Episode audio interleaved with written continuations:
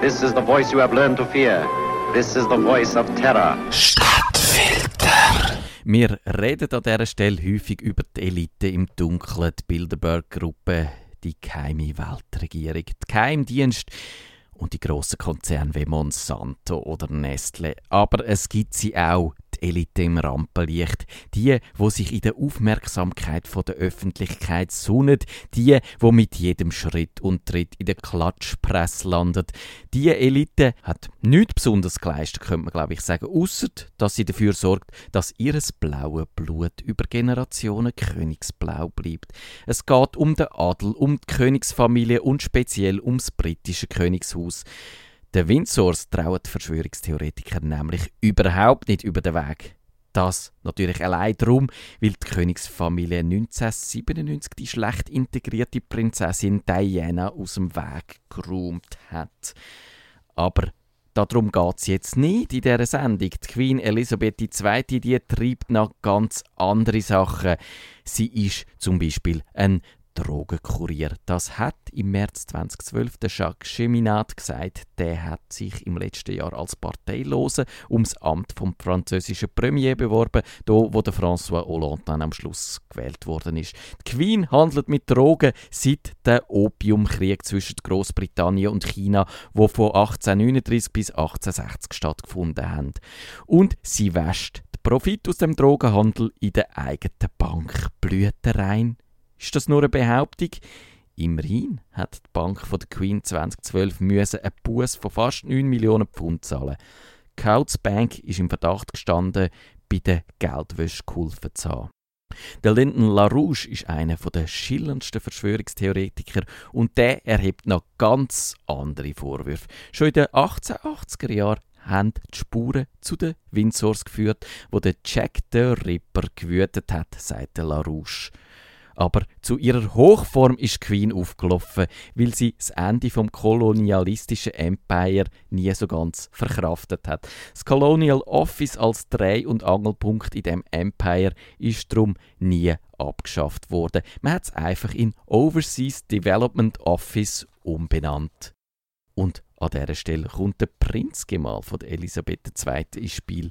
Das ist der Prinz Philip the Duke of Edinburgh und der ist als Grosswildjäger notabene der Ehrenpräsident vom WWF. Aber der WWF wiederum ist nur eine Tarnorganisation. Um den Schutz der Pandas, der Elefanten und der Gorillas geht es nur vordergründig. Hintergründig geht es darum, in den Entwicklungsländern Terror und ethnische Konflikte zu schüren. Der Mann von der Queen hat seine Finger beim Genozid in Ruanda mit im Spiel gehabt, sagt der Lyndon LaRouche. Die Mörder sind hier 1994 keine marodierende Hutu-Extremisten. Nein, die Hutu sind von der ugandischen Armee ausgebildet worden. Die Unterstützung von Uganda für Tutsi-Rebellen sei nur ein Vorwand gewesen, weil die Engländer haben in dem Spiel willige Marionetten gefunden. Das ist der ugandische Präsident der Yoweri Museveni gewesen. Das Training der Hutu hat in den Lager an der Grenze zwischen Ruanda und Zaire stattgefunden und zwar im Akagera Park an der Grenze zu Uganda. Dort hat der WWF seit 1990 seine Programm zum Schutz der Gorillas durchgeführt, angeblich, weil in Wirklichkeit ist das nur eine Tarnung von diesen Trainingslager gewesen. Die Motive hinter dem Völkermord sind eigentlich beim Club of the Isle zu suchen. Das ist es wird euch jetzt nicht überraschen, das ist eine Geheimorganisation, die die Interessen der europäischen Aristokraten vertritt. Der Club und seine Anhänger kontrollieren den Großteil der Rohstoffe in dieser Welt und der Club strebt ein oligarchisches System an, wo Babylon, Rom oder Byzanz in Schatten stellen und sogar die USA mit ihren imperialistischen Tendenzen ganz alt würde aussehen lassen im Vergleich, sagt Lyndon LaRouche. England, Holland und, hebt euch fest, die Schweiz stecken dahinter. Wir haben jetzt zwar kein Königshaus, aber wir haben immerhin Rohstoffhändler.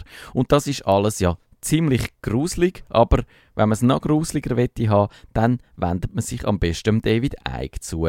Der war mal Pressesprecher von der Grünen zu Großbritannien Der hat 1999 in seinem Buch The Biggest Secret die Bruderschaft der Reptiloiden entlarvt. Das sind echsenähnliche Aliens, die menschliche Gestalt annehmen können und wo dann auch nur an ihren schlitzförmigen Pupillen zu erkennen sind. Die Reptiloiden ernähren sich von menschlichen Emotionen und zwar von den negativen, von Angst und Aggression. Und die Königin der Reptiloiden, das ist natürlich die Queen Elizabeth II.